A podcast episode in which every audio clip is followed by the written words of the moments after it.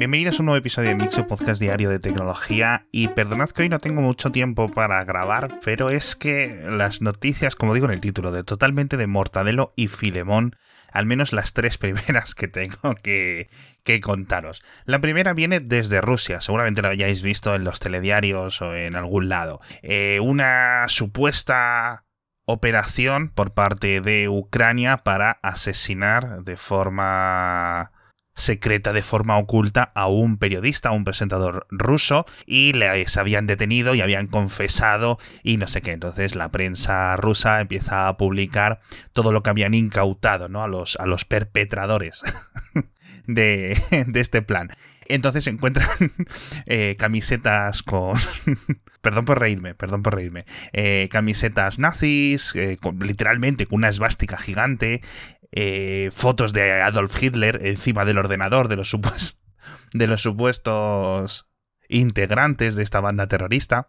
Un montón de pasaportes ucranianos completamente a la vista explosivos caseros y no sé cuántas cosas más. Pero una de las cosas más graciosas y lo, por lo que esto se ha, yo creo que prácticamente demostrado, ¿no? Al menos ante el sentido común, que era una operación falsa, una operación completamente orquestada eh, por parte de, Rusia para intentar incriminar a, quien sea nos la dejaron las propias imágenes emitidas. Y es donde entra la parte tecnológica del caso que, que os quiero contar porque bien a la vista, dentro del vídeo, dentro de las imágenes recogidas, eh, había tres copias de los juegos de Los Sims, el popular juego de construcción de casas y de gestión de vidas de EA. Y en otro de los documentos ponía en ruso, no sé qué, no sé cuánto, y luego literalmente en ruso ponía también firma poco legible.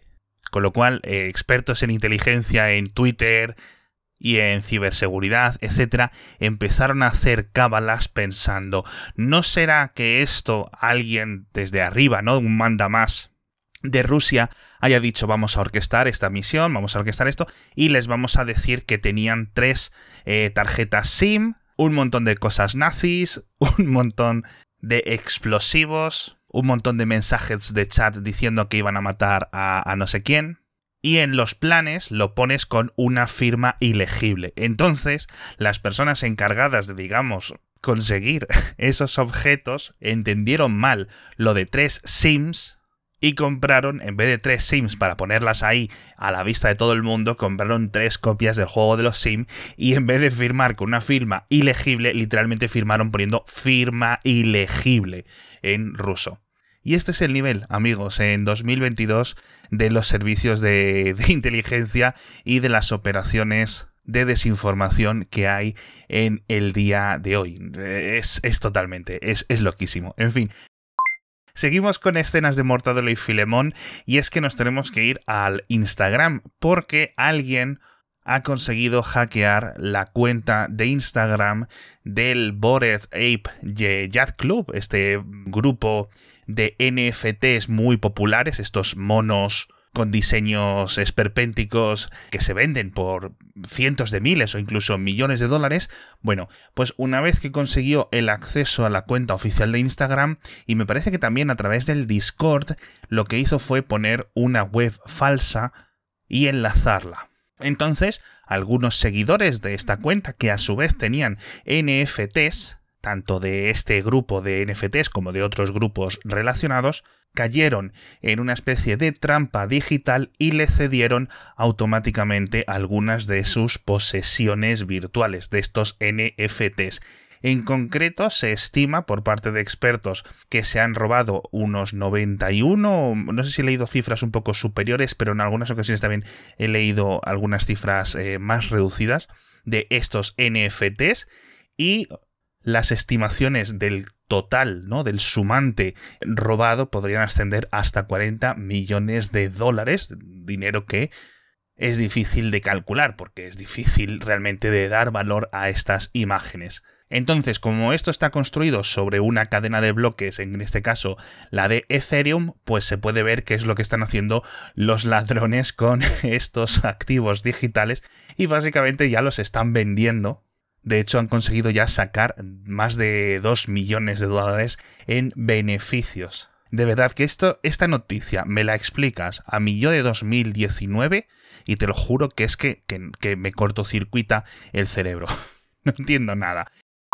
Y otra cosa también, por seguir con el tema del podcast del episodio de Mortadelo y Filemón, en este caso edición médica, tiene que ver con otro proyecto también completamente chapucero que se llama Metadocs, que quizás hayáis oído hablar de ello, pero yo no, hasta ayer mismo. Y se trata, o al menos lo que eh, sus creadores dicen, es un proyecto en el que todos los que compren un NFT de Metadocs, que son eh, de imágenes de monos o imágenes de zombies o imágenes de vampiros o imágenes de cosas raras son una especie de doctores o enfermeros, etcétera, y cada uno muy personalizado.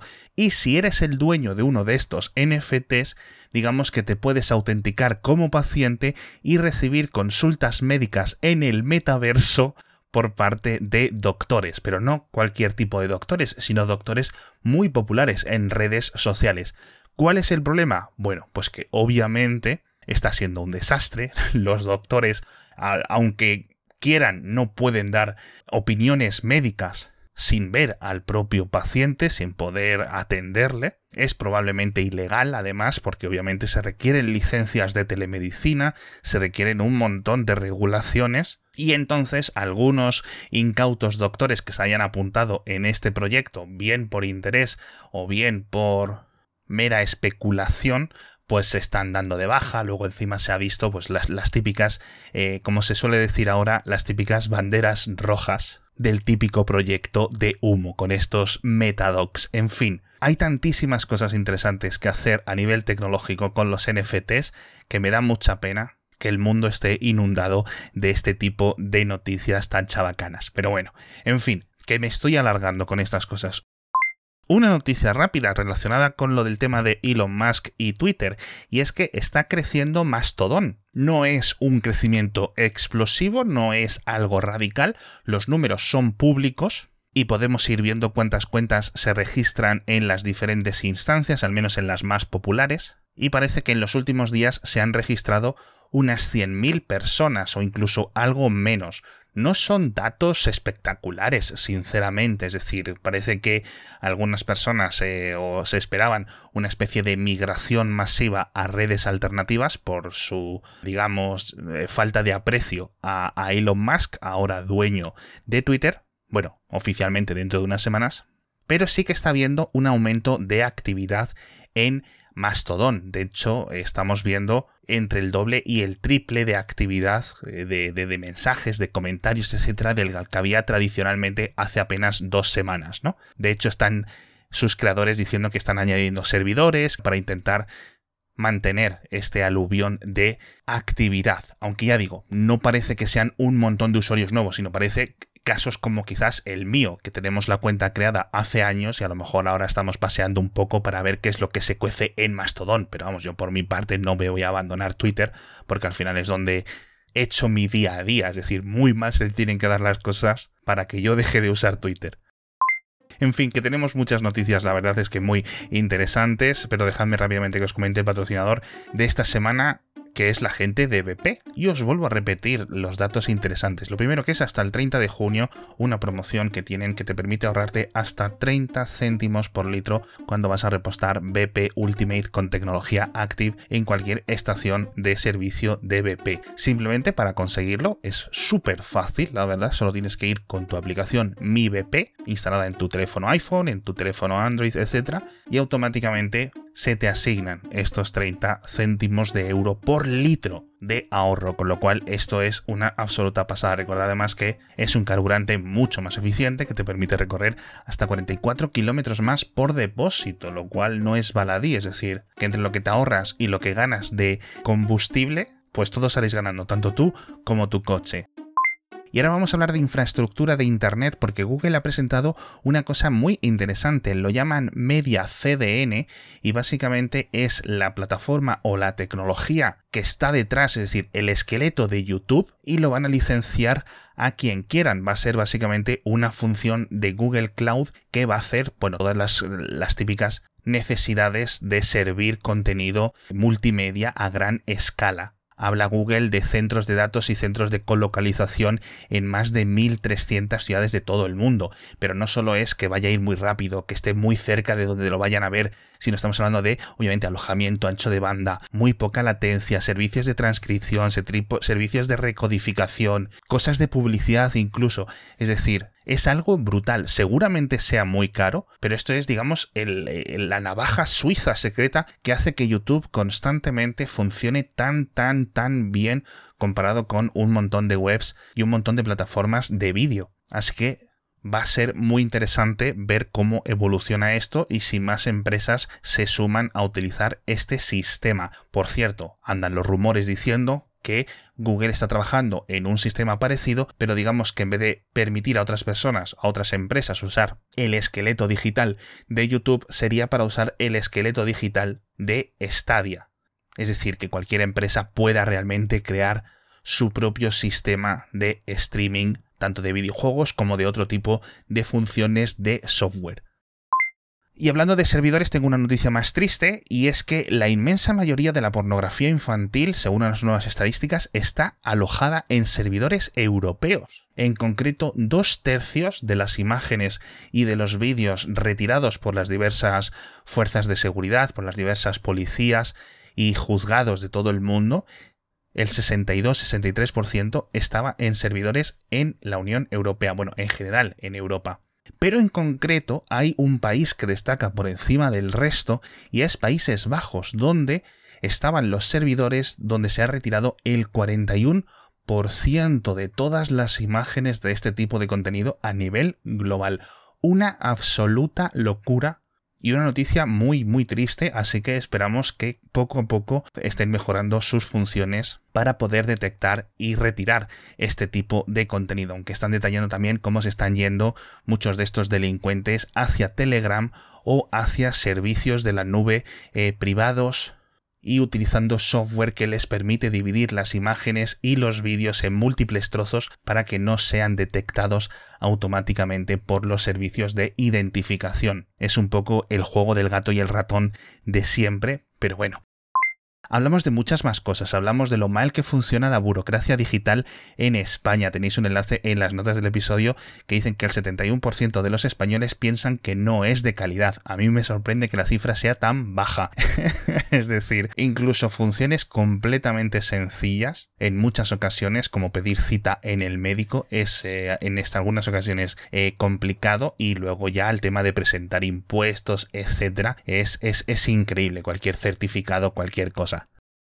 Hablamos también de gasto militar, en concreto una noticia de índice o de índole global, porque en 2021 se superó por primera vez la cifra de 2 billones, es decir, 2 millones de millones de dólares en gasto militar en total. En, a nivel mundial, ya sigo, no solo es en armas, no solo es en tanques, en aviones, etcétera, en investigación y desarrollo, también en sueldos, en administración, etcétera. Pero oye, es una cifra altísima y está subiendo también mucho, ya digo, la innovación y el desarrollo, es decir, el gasto por parte de los ministerios de defensa de los diversos países en investigar nuevas cosas, al final son temas tecnológicos. En concreto, uno que está muy, muy candente, de nuevo, es el plan del gobierno de Estados Unidos, o al menos del ejército de Estados Unidos, para comprar 120.000 cascos de realidad virtual a Microsoft. Esto es un, esto es un contrato que ya comentamos el año pasado, 120.000 HoloLens para poder tener, digamos, en el campo, en las operaciones militares, esta ayuda visual en forma de realidad aumentada, pero claro, el proyecto o el contrato es muy gordo, son más de 20.000 millones de dólares por una tecnología pues que no saben ni siquiera si les va a servir a los propios soldados. En fin, un poco una locura. En fin, que hablamos de muchas más cosas en las, en las notas del episodio. Al final me he enrollado más de lo que quería. Muchísimas gracias a todos por estar conmigo un día más y nos vemos mañana con más noticias de tecnología.